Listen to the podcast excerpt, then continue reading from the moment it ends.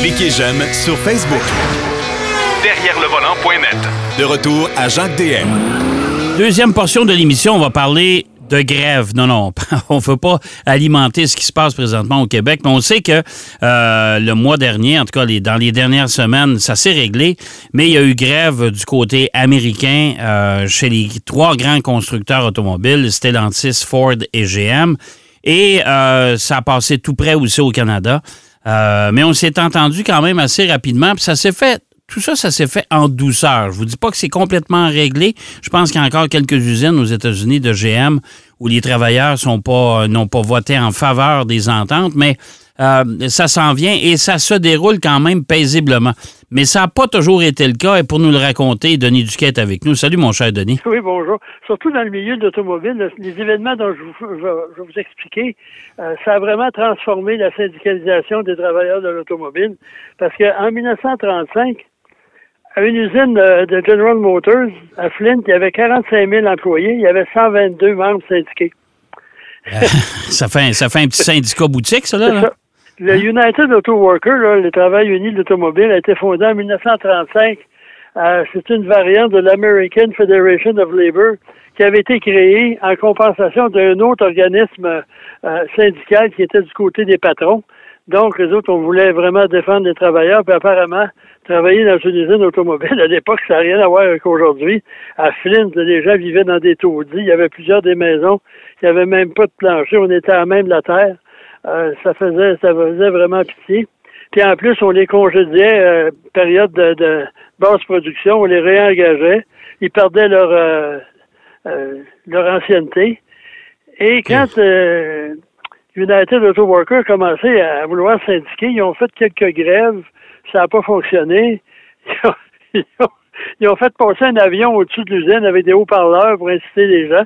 Et là, ils ont décidé justement d'abord de cibler GM, la plus grosse entreprise en Amérique à l'époque, et aussi de, au lieu de faire une grève, on a décidé de pénétrer dans l'usine et de l'assiéger, d'en prendre possession. Ah bon? Euh, ça, c'est en décembre, le 30 décembre 1936.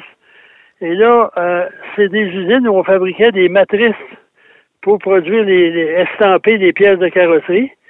À Cleveland, il y avait Chevrolet, Oldsmobile, Cadillac. À Cleveland, une autre usine, c'était Chevrolet, il y avait Chevrolet à Cleveland. Puis les autres divisions, c'était à Flint. Euh, une usine énorme. Puis à ce moment-là, ben, les gens ont décidé d'empêcher de, les briseurs de grève de rentrer, empêcher les gens de General Motors. Et là, on établit une mairie, un organisme central les femmes des, employés, des grévistes venaient leur euh, les nourrir, euh, amenaient des provisions, etc. Puis à ce moment-là, euh, ça n'a pas fait l'affaire de GM, parce qu'à l'époque, tu n'avais pas le droit de, de, parler de syndicats dans l'usine. Il y avait des délateurs aussi, ceux qui voulaient syndiquer se faisaient perdre leur emploi. C'est vraiment l'anti-syndicalisme. Puis en plus, ici, on a la formule RAND, quand un syndicat est accrédité dans une compagnie, le, syndicat perçoit automatiquement par les, chèques de paie euh, les, C'est déduit à la source. C'est déduit à la source, OK. C'est ça. Tandis que là-bas, c'était vraiment pas ça. Et là, à un moment donné, il y a un jeu, parce que GM a fait des pieds et des mains pour qu'on reprenne l'usine, parce qu'à ce moment-là, à un moment donné, on a formé d'autres usines parce qu'on n'avait plus de moyens de produire euh, des voitures. Et là, on a demandé à un juge qui a fourni, de voter une injonction pour empêcher les gens de continuer. Et là, on a découvert que le juge, il possédait pour 200 000 d'actions de General Motors. C'est pas tout à fait impartial. Il a été rayé du barreau parce qu'aux États-Unis, les juges sont, sont votés, sont élus. À ce moment-là, c'est généralement des avocats. Et la police, par la suite, on a eu une autre injonction, celle-ci qui a été acceptée. Et là, la police euh, a mené une charge avec des gaz lacrymogènes fournis par GM et, des euh, carabines, des fusils. On a tiré de la chevrotine. apparemment, on a remplacé 14 euh, employés. Puis à ce moment-là, chevrotine, il ne peut pas mourir de ça en général. Il n'y a pas eu de décès. Mais là, les employés, pour se défendre, il y avait il y avait des boyaux d'incendie. Il faut pas oublier qu'on est en hiver. Puis au Michigan, il fait pas chaud. Arrosaient les policiers qui, étaient complètement frigorifiés. Et en plus, pour euh, balancer le tout, on a, on envoyait aussi avec des frondes, des pièces, des boulons, des morceaux de peinture, tout ce qui leur tombait sous la main. Apparemment, ça fait mal. Ça soit un, un, petit boulet de, de, je sais pas, moi, deux, trois livres, là, deux, mettons un kilo cinq euh, dans le fond, là, ça doit faire mal. Ben, ça n'a pas de bon sens. Écoute, ça, brassait donc bien. Oui, oui, ça brassait. Puis à un moment donné, le gouverneur de l'État demandait à la garde nationale d'y aller. Et là, il y a deux versions. On dit qu'à un moment donné, il y avait tellement de gens qui voulaient euh, régler la grève des gens que GM avait envoyés pour pénétrer dans l'usine puis euh, régler le cas. Puis il y en a d'autres qui disent que la garde nationale avait des mitraillettes puis des carabines. Ben voyons donc. Puis, qui visaient la, qui ciblaient le. Apparemment, il n'y a pas eu de coup de feu, mais ça, on a eu un statu quo pendant un certain temps. Puis finalement, euh, les négociations ont été entreprises. Puis le 11 février 1937, donc la grève, ou ce qu'on appelle le, sit-in, a duré du 30 euh, euh, décembre 36 jusqu'au 11 février, mais tu un mois et demi à peu près. puis ça, cette grève-là a marqué vraiment l'imaginaire. Puis là, il y a eu des grèves un peu partout aux États-Unis, peut-être pas des occupations, mais même aujourd'hui, c'est arrivé. le plus bel exemple dans l'automobile, c'est les frères Schlump, qui étaient des industriels, puis il y avait un musée privé caché. Puis quand la compagnie a fait faillite, les employés ont pénétré dans l'usine, c'est là qu'ils ont découvert le musée. Puis aussi les, montres LIP en France, aussi ça a fait faillite. Puis on, a occupé l'usine, on a voulu faire de la production. Je sais pas trop comment ça s'est terminé. Mais euh, bref, euh, après ça, la première année de, l'entente, les, travailleurs unis de l'automobile ont eu 100 000 membres dans l'année. Et l'année suivante, il y avait 500 000 membres. Eh, monsieur! Ça a vraiment de 122 à 500 000, c'est quand même une petite progression. Mais ça, ça a marqué les, les, esprits, puis ça aussi, il y a beaucoup de compagnies, des fournisseurs de, de, l'industrie automobile, etc., qui ont été l'objet de grève, puis ont été obligés d'augmenter. Il faut dire qu'après tout ça, là, chez GM, on a donné une augmentation de 5% aux travailleurs. ben, tu sais, euh, probablement, tu sais, parce qu'à l'époque, on s'entend, c'est une nouvelle industrie, surtout dans les années 30. Tu sais, surtout, il y, a, eu la crise économique. Ben oui, fait que ça commençait. Fait que, tu sais, les, employés, euh, tout le monde voulait travailler à n'importe quel prix, c'est le cas de le dire. Ouais. Euh, mais sauf que quand ils ont vu, euh, puis c'est toujours par l'entremise des médias ou quoi que ce soit, quand ils sont aperçus que les compagnies automobiles faisaient bien de l'argent, ils disaient, écoute, on fait rire de nous autres, là. C'est ça, hein? même pendant la crise économique, même si les ventes ont baissé, etc., les, dirigeants des compagnies automobiles se sont enrichis quand même. Euh, mais ça, ça a été, on dit que c'est la grève ou le sit-in qui a influencé, qui a le plus marqué les relations de travail aux États-Unis. Même, on dit, ça, j'en prends ça ailleurs, dans le monde entier. C'est vraiment là, une barre, une césure là, entre l'exploitation puis la puissance des ouvriers, la capacité de se défendre, la capacité de tomber en grève. Et euh, ça s'est réglé de finalement à l'amiable parce que c'est toujours curieux les grèves. Hein? Ouais. Là, t'entends ça pendant la grève. Le patron, c'est un, c'est un salaud, c'est, c'est quelqu'un, c'est un vampire qui siphonne les travailleurs. Puis le patron dit que les travailleurs exagèrent, qu'ils vont les mettre en faillite. Puis quand ils signent une entente, ben là, ils sont bon amis jusqu'à la prochaine grève.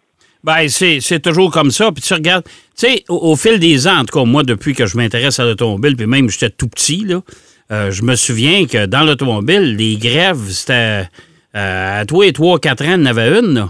Oh oui, oh oui. C'était régulier. C'était à coup de grève puis de montée. Il euh, faut dire qu'aujourd'hui, on est tout à fait dans la même catégorie. Là. Les employés, je me souviens, il y avait un article, un employé de Ford qui a beaucoup de seniorité. Après, après si l'entente était acceptée, ce qui a été fait, il gagnerait 127 000 par année quand même pas euh, un salaire de crève-fin. Non, non, non. Mais parlant justement de Ford, ça, ça a été. Ça a eu une autre conséquence. Ça a plus été la, détérioration de la réputation de la compagnie Ford et d'Andrew Ford lui-même. Euh, on, il appelle ça, en France, la bataille de l'overpass. Oh mon Dieu, OK.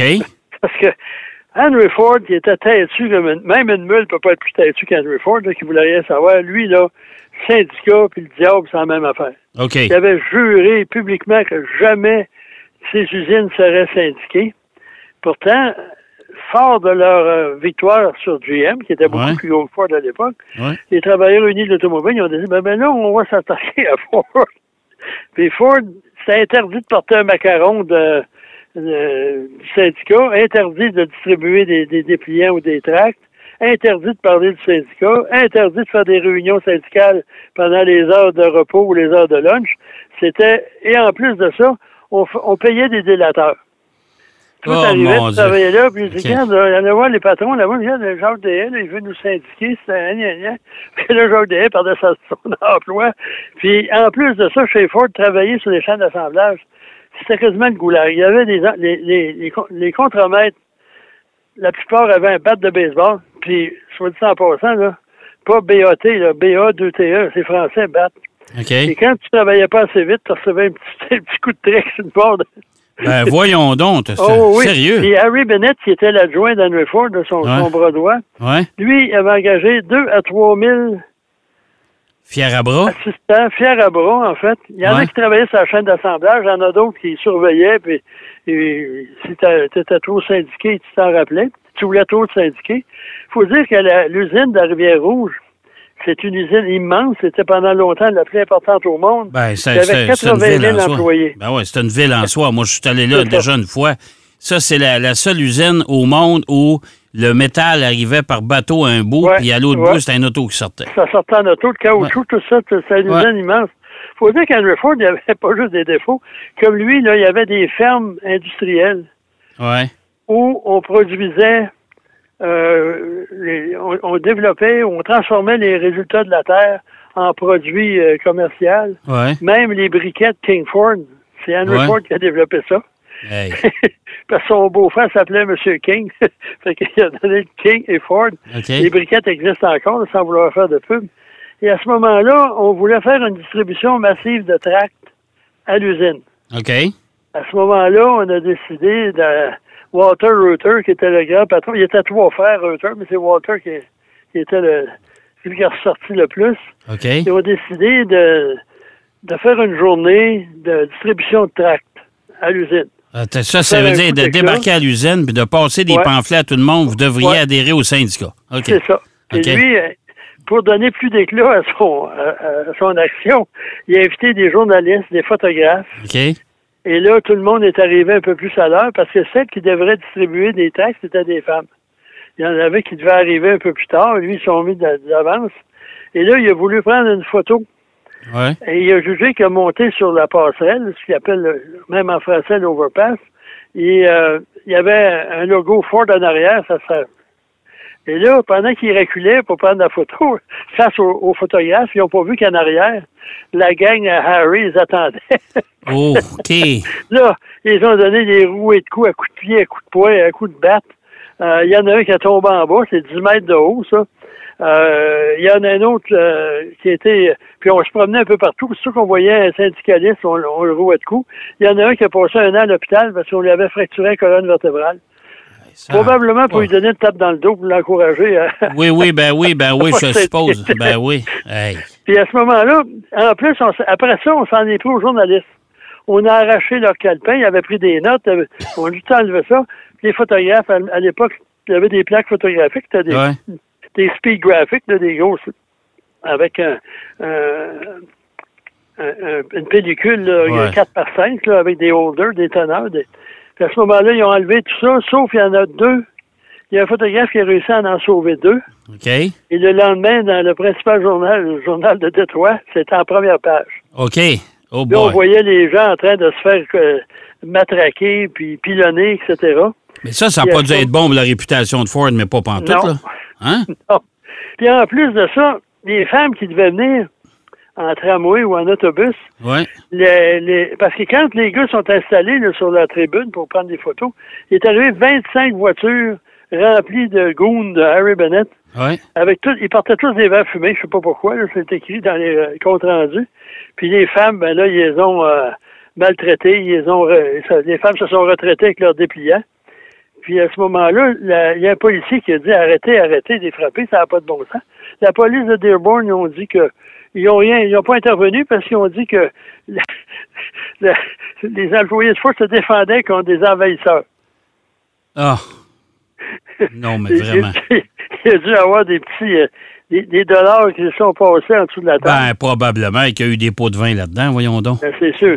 À l'époque, surtout que la corruption, euh, la police était reconnue un peu partout, là, euh, pas seulement aux États-Unis. On regarde l'enquête là, après la, au début des années 50 au Québec, là, euh, Ouais. à Montréal, là, quand, Ouais. là, avec des drapeaux. Puis, euh, à ce moment-là, donc, ça a été une victoire pour Ford. Il a empêché les, les syndiqués de rentrer dans l'usine, mais au niveau relations publiques, puis euh, euh, Mais finalement, finalement, avec le temps et les années, euh, le en syndicat a juin rentré pareil. 1941, OK, il a signé une entente avec les syndicats. OK, OK.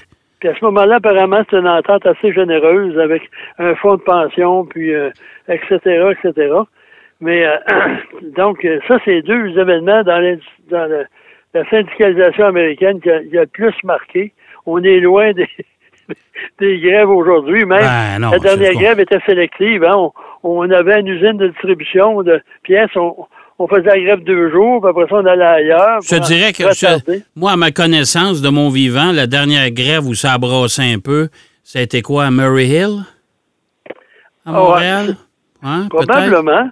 Ouais, les autobus là Murray Hill. l'autre, ouais. euh, notre premier ministre avait dit Fadol Dodo. Ouais, ouais, me semble que c'est ça. Oui, oui, ça me semble ça. Puis c'est ça, c'était à l'aube de la crise d'octobre. Là. Ouais. Là, là, ça Mais- brassait, là. Euh, mais à part Ouais, ça, là, après. des- des- on est loin de, de ça. De, Ben même ouais. dans le monde automobile, c'est des grèves qui ont été assez violentes. Ben ouais. C'est celles qui ont eu le plus de publicité. Il y a dû en avoir d'autres ailleurs. Ouais, mais. Euh, euh, après ça, on, on a ciblé Chrysler, bon. qui, qui est toujours le dernier- en général le dernier.